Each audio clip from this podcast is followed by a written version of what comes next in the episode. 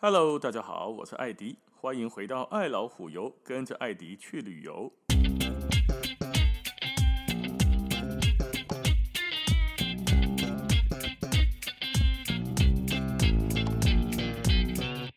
OK，上一集我们讲到了帕里斯这个特洛伊的王子呢，他把金苹果最后给了谁？他给了阿夫罗代蒂，导致希拉跟雅典娜非常非常的不爽，扬言要干掉特洛伊，灭了这个城市，对吧？那这个阿芙罗代蒂给了帕洛帕里斯这个王子什么东西呢？还记得他给了他是世间第一美女海伦。海伦这个女生当时的美貌是整个希腊通通都知道的，而且都非常的着迷。很多的英雄也尝试的要去追求她，追不到还要抢走她，只是抢不到而已。求婚了的人呢，被那个啪，被那个六个狼接踵而来，导致于哦要先决斗之后才能够知道说啊谁可以来追她。我你看很多古装剧，每次要追一个公主或者是什么美女的时候，旁边的男人都要先决斗。由于啊，挑战者实在太多了，这跟他说嘞，因爸爸的海伦，因爸爸叫做廷达柔斯啊，唔知要安怎才好。啊，有一个想要来娶因查某囝的一个人，叫做奥德修斯。其实我迄名都唔免想记了，因为这边哦不是这个诗就是那个诗，很奇怪，大概都是诗结尾的，所以一大堆的名字，什么厄修斯啦、廷达柔斯啦、奥德修斯啦、阿基里斯啦、帕里斯，大概拢诗啦。所以他很名哈，个派记，所以呢，大概不用太认真的去记他的所有所有人的名字。但是有一个人爱记，就是这个奥德修斯，因为之后这个故事里面他还会再出现这个人加标。可是，一开始的时候呢，他跟海伦他爸爸说：“阿伯阿内了，每一个人都杀杀到最后，血流成河，再来娶你的女儿，感觉也很不好。所以我们用什么？用丢戒指的方式。”类似猜拳呐、啊，就是大家人吼，当一的戒指像弹掉熊出，谁就可以娶走海伦。而且呢，还有一个条件是，不管是谁把海伦娶回家之后，所有来求婚的人都要对这一个取得海伦的男人要对他诶友好。就是每当哥公啊，看你看那你他妈的，你把我的女人娶走了，老子呢不放过你，我打死你，没赛。我们不但不能够攻击他，以后他有问题，我们还得要帮助他。所以，所有的求婚者通通都答应了这件事情之后，好，他就开始来用丢戒指的方式选出来了一个人，叫做莫涅拉奥斯啊。那款尤哥喜上面诗，这一个人后来就成了斯巴达的国王海伦的老公。那前面讲的帕里斯把金苹果给了阿夫罗蒂之后，伊不是讲那个海伦后裔吗？要死哦，看海伦是斯巴达王后呢，因为因安是国王啊。大家没看过三百壮士不？斯巴达三百诶，就顶住了好几万人的波斯大军，那不是在开玩笑的。从小就是打仗的天的料子啊！啊，你今嘛被去乖人的皇后啊，你今那垂死啊！可是有神明帮助他。帕里斯得到了阿夫罗蒂的答应之后，伊就坐船到斯巴达要去娶海伦啊！啊，当然啊，你每当一去就被娶人某啊，直接找人家老婆很奇怪，所以他用特洛伊王子的身份前去拜访斯巴达的国王。啊，国王当然哇，王子来访，国王皇后一起来招待他喽。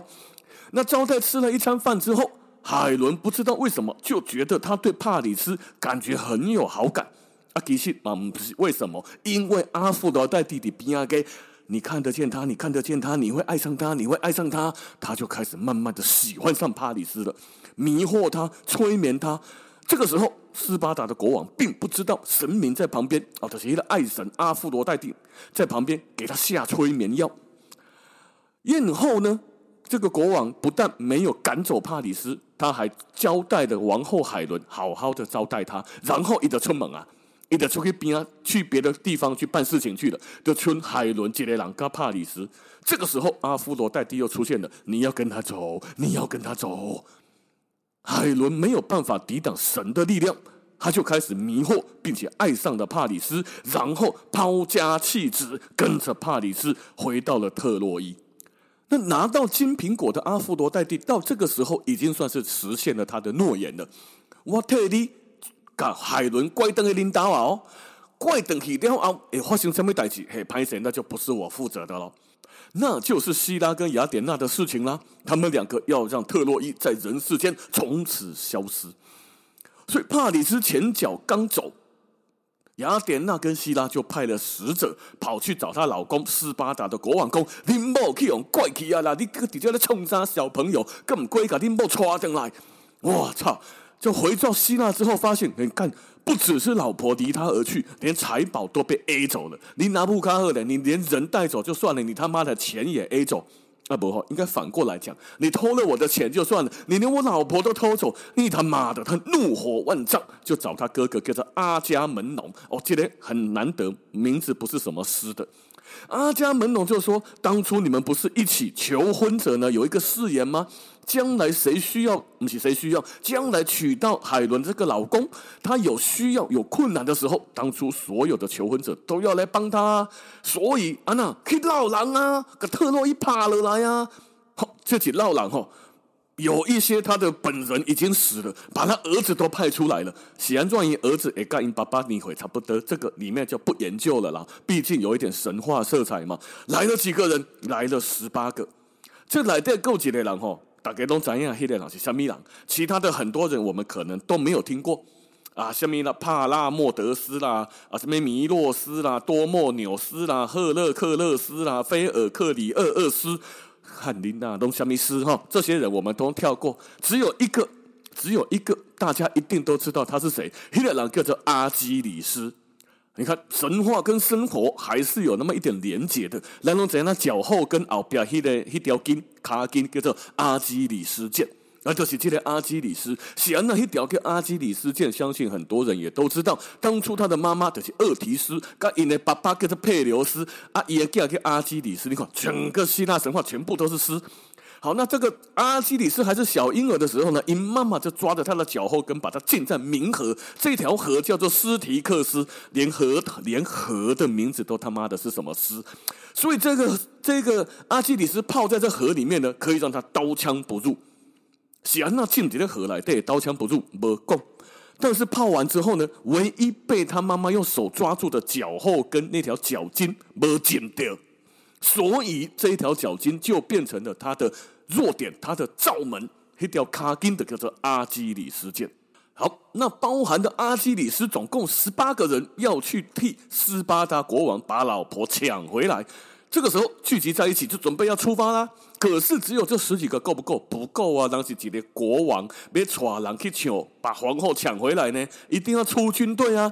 军队瓦解人，据说军队有十万人，船的数量啊，这准体嘛哈。对于对于这个斯巴达被这个希腊这个特洛伊下去啊，所以呢，船有多少？船有一千一百八十六艘。出发前的时候呢，还要在岸边做法或献祭。给祈求，让我们这个出征顺利。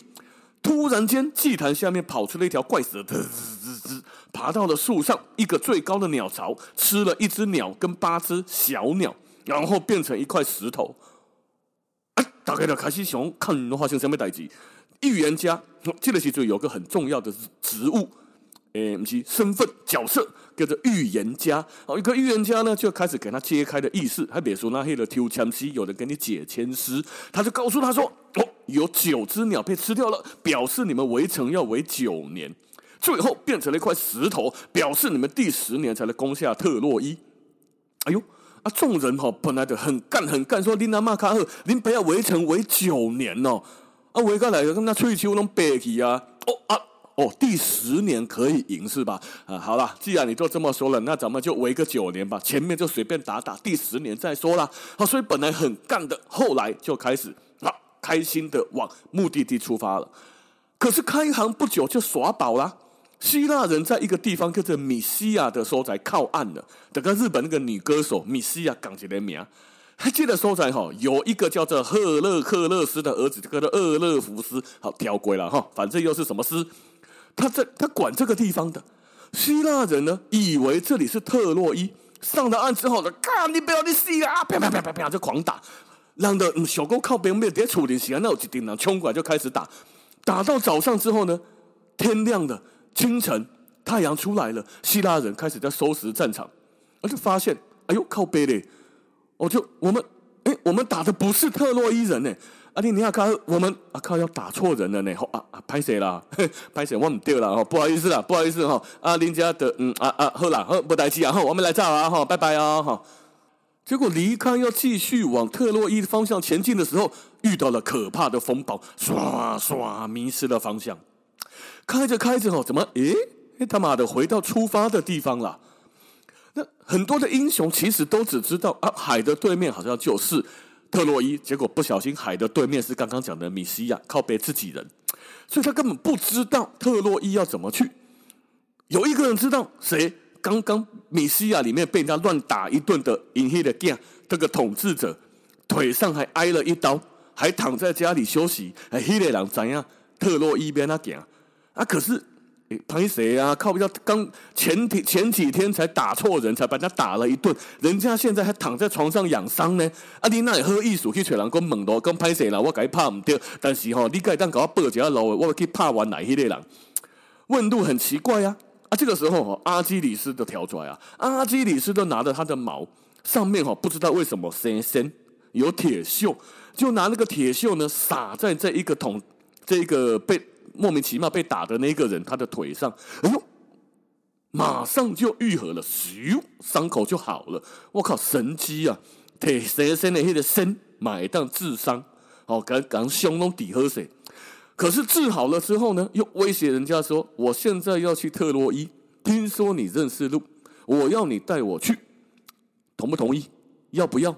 我只问一次，不要，林北哥，你是如果愿意，你现在带我走。”啊，这一个被打了一顿的人哦，现在想讲看你被我告谁小，哦，无代无志去用拍拍了，过来去用拗，但是我多啊，阿基里斯我怕扁牙医啊，好吧，那我就只好带路啦，答应你啦。好，那现在呢，他答应了要带他出去之后，发现海面上一直刮着风，根本就出不去啊。这个时候预言家又跳出来了，预言家跳出来说要把某一个人，就是阿伽门农，你知道这样。啊，某某某某某哈，这苗小等做祭品献给海上的女神，他们才会停止这个风暴。啊，结果当然里面很多人哦，分两派啊，一个是你怎么可以拿人命去当做一个献祭，然后风就会停下来呢？你他妈白痴吗？怎么可能呢？这两个有什么关联性呢？哦，可是当时有很多人是信这个事情的，信神啊，因为神就在那里呀，阿佛罗蒂啊跳出来，宙斯啊跳出来，对吧？神就在那里，所以神机是。是确定有的，就有人说那就献祭吧，环境戏也不行，大卫郎啊！哦，就在这个剑拔弩张之际，哎，你早上给他挑出来，攻好，那我就自我献祭吧，拿这把刀子说，刀子拿来，喊着海上阿尔厄弥斯哦，又克克斯女神的名字，说祈求一路顺风，不是一路顺风啊，祈求这个军队一帆风顺，让大家非常顺利的把海伦王后救回来，然后刀子就这样戳下去，没想到天上出现奇迹，嘿，咻，戳下去，那个人不见了，刀子直接掉地上，当当，女神把他救走了。女神只是要气夸埋怨你啊，你们是不是真的为了我愿意献祭？哦，那大家就觉得哇，女神好棒哦，女神好慈悲哦，然后大家就开始觉得哇，我真的信你都是对的，我们准备出发吧，全体士兵整装待发，准备处理啊。电影演过这个桥段，某一个电影我忘记哪一段了，演过这个拿刀子戳自己，结果戳没死哦，这个人就突然消失了。好啦，那大家都准备出发了之后，快走走走走走，我们终于就走到了特洛伊的外面了。这个金价搞啊，哦，沿途风平浪静，没问题。那这个时候预言家又跳出来了，嘿，有个是那个预言家，啊，预言家说什么？预言家说：“哦，你们每当底下去的哦，你们要去旁边两个岛上面。”去对女神克律塞斯做献祭拜拜，怕这样五花都顺利的攻城成功。所以打仗要赢哦，一定要靠拜神呐，跟这个本身军队的军力没有什么直接的关系。好，那来到了特洛伊的海岸之后，预言家又跳出来一次哦。他说什么呢？这一次要说警告，谁第一个踏上海岸的那一个人会先死。我操！那这一句话一讲，谁他妈敢第一个上去啊？这个主管，这个军官就开始来来来，你你你你你你先上，你先上来，中军队的弟兄们冲！大家老公买啦，跟那预言家讲得的起的死呢，唔好啦，什么我不要不要做第一的，做第一的不好啦，没有一个人要上去。结果呢，这个时候奥德修斯逃到陶井贡哎哈，就建议大家海伦哈娶海伦的人，用丢戒指的方式哎，嘿嘞，这一个奥德修斯一开始建议大家用那种和平的方式取海伦，现在呢，为了要吸引将士上岸，哎，又耍了一个表，金表，他们没注意的时候，偷偷的把一个盾牌丢在海岸上，然后跟大家说：“您别做第一个了，祝大家五运昌隆，让我做第一个牺牲者吧！”热血啊，往下一跳，落地落在盾牌上，嘿嘿，林别没有踩到陆地哦。结果大家一看，我靠！他跳了，他跳了，第一个他死定了。我当第二个开始就没事啦，所有人就跳跳跳跳跳，就往下跳。没想到第二个跳下去的人，那个是一个英雄，那个叫普罗厄西拉奥斯哦，和秒高等的了。结果他渴望建立军功啊，能看第一个跳了，一第二个跳啊，结果一跳下去，咚，跳上去之后踩到了陆地。是呀、啊，一是第一个踩到陆地的人，咻！一支弓箭直接把他给射了个对穿，第一个下去的挂了。预言家的预言果然成真了啊！第一个不第一个一根跳底下，啊，买一根吸底下，所以就没事了。大家开始冲啊，开始万众一心的杀敌。特洛伊人就觉得哇，看抵挡不住了，这个时候我要退回城里面。第二天的时候呢，他们跟特洛伊讲说，把海伦还给我，把 A 手的钱统统还给我。特洛伊人本来想说理亏了，跟我看呢，王杰的王子吼也他妈的很不上道，谁不好弄？那么多美女在那边，你他妈偏偏要去把斯巴达的王后弄回来，干六杯哈！好了，就觉得说，那帕里斯把海伦还给人家吧。可是帕里斯不爱呀，看呢，这个是我的呢，这是他妈的爱神阿黑的阿夫罗蒂弄给我的呢，所以我怎么可能还不爱？看海伦的北，人家来打，我们就要求饶吗？弟兄们，打回去啊！啊，喝吧。结果呢？大家很多人就开始支持他。对呀、人家来打我们，为什么就要求饶呢？哦，那这个时候特洛伊也有预言家，黑格扎赫勒诺斯啊、又是赫什么斯？好，这个预言家说什么？这个预言家说神会让特洛伊胜利。有预言家，结果很多人就听到这个预言家说啊，原来我们会赢哈，那我们还投降个屁？我们就把那个斯巴达人打回去就好了。战争就正式开始了。这个时候。要打多久？打九年。这九年当中的战争哦，也不是都围在那里不打，都有在打，所以死伤无数。啊，死也哦，那几挂一般的士兵、平民老百姓，打着打着打着呢，终于到了第十年了。第十年的时候呢，终于那个斯巴达的国王跟帕里斯这两个属住啊，终于要出来干嘛？决斗。看你他妈的不会早一点出来决斗吗？你们两个人一定要把那么多人拖在这边拖着哦。可是你这里面并没有解释说，哦，斯巴达的军队为什么可以在人家的特洛伊的土地上面待十年？后勤补给怎么做的？不够哦。反正可能海里面鱼很多，大家就吃鱼就好了吧。哦，总之他围了十年了，现在开始两个人要来决斗，要来一对一单挑。啊，决斗的方式也很特别，两个人拿着一把矛，一支一把一只矛啊，矛跟盾有没有？好，拿着矛跟盾，然后呢，嗯，我丢你一下，嗯，你丢我一下，文笔不是修台哦，是我丢你一下，没事，来换你丢我啊，没死，那再换我丢你，看谁先倒。啊，有这种笔法啊，拿那的打开猜拳的呵啊，有什么好丢的？哦啊！一开始啪咻丢过来，丢过去，丢过来，丢过去，结果呢，帕里斯有一点挡不住了。进了西村，好，莫拉涅奥斯的是耶勒上灭了斯巴达的国王海伦因安，就准备要干掉帕里斯的时候，谁来救了帕里斯呢？阿夫罗代蒂。阿夫罗代蒂直接出手，咻，把帕里斯拖回来，让他没有被斯巴达国王杀死。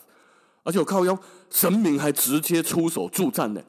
啊，那东皇帝圣德后啊，前面弄了九年，到底是要干什么？早一点出来不会吗？哦，那赫拉就看到说，哎，阿芙罗代蒂，你居然出手了，那宙斯你也来来捣蛋一下，你也来帮一下特洛伊，啊，你来帮一下斯巴达，我们去帮特洛伊，帮斯巴达，就阿芙罗蒂帮特洛伊，啊，你也可以帮斯巴达。宙斯拒绝了，宙斯公看丁克伊德和林北伯的笑哥，就像一开始他不想要评判金苹果一样，这个时候不要跳进去太深。后，所以现在呢，变成雅典娜要帮助斯巴达，然后阿夫罗代蒂帮特洛伊。哦，现在两边都有神明出现哦，所以呢，势均力敌。后来连阿波罗跟什么战神阿瑞斯都跳进来，整个就是任天堂大乱斗了。啊，雅典娜这个时候就跳出来说：“阿内姆汤姆汤，变成神明大乱斗不行，还是要让特洛伊跟斯巴达人自己去打。”所以呢，他们答应了休战，可是换两个著名的人来单挑。可以是人，可以是半人半神。可惜宙斯不是常常在下界找了很多人，就偷偷生小孩，黑的弄半人半神。啊，这个时阵，好，有人被出来单挑啊。那大家都在想说，吼，那我们斯巴达这边最厉害的是阿基里斯啊，但阿基里斯没给，赌烂，那个时候心情败，等得没送，所以他没有出去。可是对方来了一个叫做赫克托尔 （Hector），这个人很厉害，是特洛伊那边的第一勇士。这样好，不让怕一眼呀。结果呢，赫克托尔出来之后，没有人站出来可以跟他打。阿基里斯又不愿意，我躲怕别开。这个时候，阿基里斯的一个好朋友就来假装穿戴阿基里斯的战神的战盔啦、好头盔、战甲啦，什么穿起来，假扮阿基里斯出去要跟他对打，好像阿朱假扮段正淳跟乔峰对打一样处理。结果呢，当然不小心一个杰雷波都赫不是赫克托尔的对手，说再见。直接去后台领便当，阿基里斯的朋友就这样被赫克托尔干掉了。阿基里斯的赌烂啊，说他妈的，你居然干掉我的好朋友，那这个时候我不出手就不行了。阿基里斯站出来之后，直接开始啾啾啾啾啾啾啾啾啾啾，赫克托尔又被干掉了。阿基里斯赢了，而且阿基里斯赢的时候呢，他是围着这一个赫克托尔跟特洛伊的军队，我他一几列狼哦，包围了整个军队。哦，不知道怎么做到的，可能会分身术。后最后还追逐着他，在这个城里面绕了三圈，干掉他，再拖着他的尸体一直跑。那起鞭尸，他是拖着尸体跑，没有人能够出来救他，被阿基里斯干掉。赫克托尔的尸体就这样子被阿基里斯拉回去斯巴达的营中。那么阿基里斯既然出手了，那表示对方特洛伊阵中已经没有人是他的对手了。只是看阿基里斯什么时候把特洛伊打下来而已，就打着打着，他一直打，一直赢，一直打，一直赢。突然有一个流箭，咻，打在头上，嘿嘿，没事，林北刀枪不入。咻，打在心上，嘿，没事，我刀枪不入。咻，打中脚后跟，挂了。因为阿基里斯箭是他的罩门。这一箭谁射的？有说是什么阿波罗射的，然后太阳神呢？太阳神拿一把剑偷袭这个人类，嘛不是人类一生半神半人，他也是神呢。结果阿波罗的箭就这样射死了阿基里斯，他就莫名其妙的被射到脚后跟，看射头不会死，射心脏不会死，射到脚后跟挂了。总之他挂了。这个时候已经两边都没有大将了，就开始在那边打模糊战，我打打你，你打打我，打不下来。有一天，很奇怪的事情发生了，希腊的联军突然扬帆离开了，就是斯巴达、希腊这些人哈，都造起啊。平常喧闹的战场突然变得没有声音。特洛伊人以为啊，那阿提希腊人终于退兵了。看你，我看你能围多久？你他妈围了十年了，你还围下去啊？你是有本堂的架呀？你们还有武器吗？退兵了，终于退兵了，耶耶耶耶！终于和平到来了。他们跑到了城外，还发现希腊的战舰真的都走了。可是，在海滩上有一个很奇怪的东西在那里，就是巨大的木马。特洛伊人就很惊讶的围着那个木马，哇，这个木马是干嘛用的？怎么这么大一个啊？比城墙还要高一点。那有人说说，那把它拉进城里了。有人建议把它推掉海里，或者是烧掉。而且这个时阵哈。有几个牧牧人，喜欢那些牧马人、牧羊人这种牧人，抓到了一个斯巴达人或希腊人，他被绑着去见特洛伊的国王。这个斯巴达人就跟国王说：“这个木马是我们拿来祭祀雅典娜女神的，因为雅典娜女神帮我们呐、啊。哦，所以呢，希腊人可能估计特洛伊人会毁掉它，这样会引起雅典娜女神的愤怒。如果特洛伊人把木马拉进城里。”可能就会带来神的祝福，所以呢，他们把木马造的这么大，使特洛伊人没有办法拉进城里去，没有办法得到天神的祝福。哎特洛伊国王一听，哎呦，我操，有这样子的事情，那当然是要把他拉进来啊，得到神的祝福，总比得到神的诅咒来得好啊。可是木马实在太大了，它比城墙还要再高一点。特洛伊人怎么办？只好把城墙给拆了一一部分，直接个跳开，把木马拉进来。所以不用攻城门，人家城墙直接就拆掉了。当天晚上，特洛伊人就开始欢天喜地庆祝胜利，唱歌跳舞，喝光了一桶又一桶的酒，直到深夜才所有人嗝屁，不是嗝屁，所有人断片，就叫溃气昏气，开始做梦，做着和平的美梦。没想到深夜一片寂静当中，劝特洛伊人把木马拉进来的这个间谍，几天嘛，怎样间谍对吧？这个间谍呢，就偷偷的在木马边，叩叩叩叩叩叩叩叩叩叩。敲完了之后，暗号约定好的暗号一敲，藏在木马当中全副武装的斯巴达战士一个一个的咚咚咚咚咚跳出来，开始摸向城门，开始把睡梦中的守军、喝醉酒中的士兵全部干掉，然后在里面到处点火杀人放火烧杀掳掠，外面躲在海里面的希腊军队又如潮水般的涌进来。这个时候就两个哈很特别的两个点，当然了，十年的战争在这里是结束了。可是第一个很奇怪的点，希腊军队怎么能藏在海底呀？你水行侠哈，而且你是那个黑豹第二集来对黑个什么种族，就是纳摩他们那一组的都藏在水里的，而且你亚特兰提斯，喜安娜可以躲在海里面，然后偷偷摸摸的又冲出来。那第二个是这个木马藏的那么多士兵。跳进来好几百个人，那个木马得多大？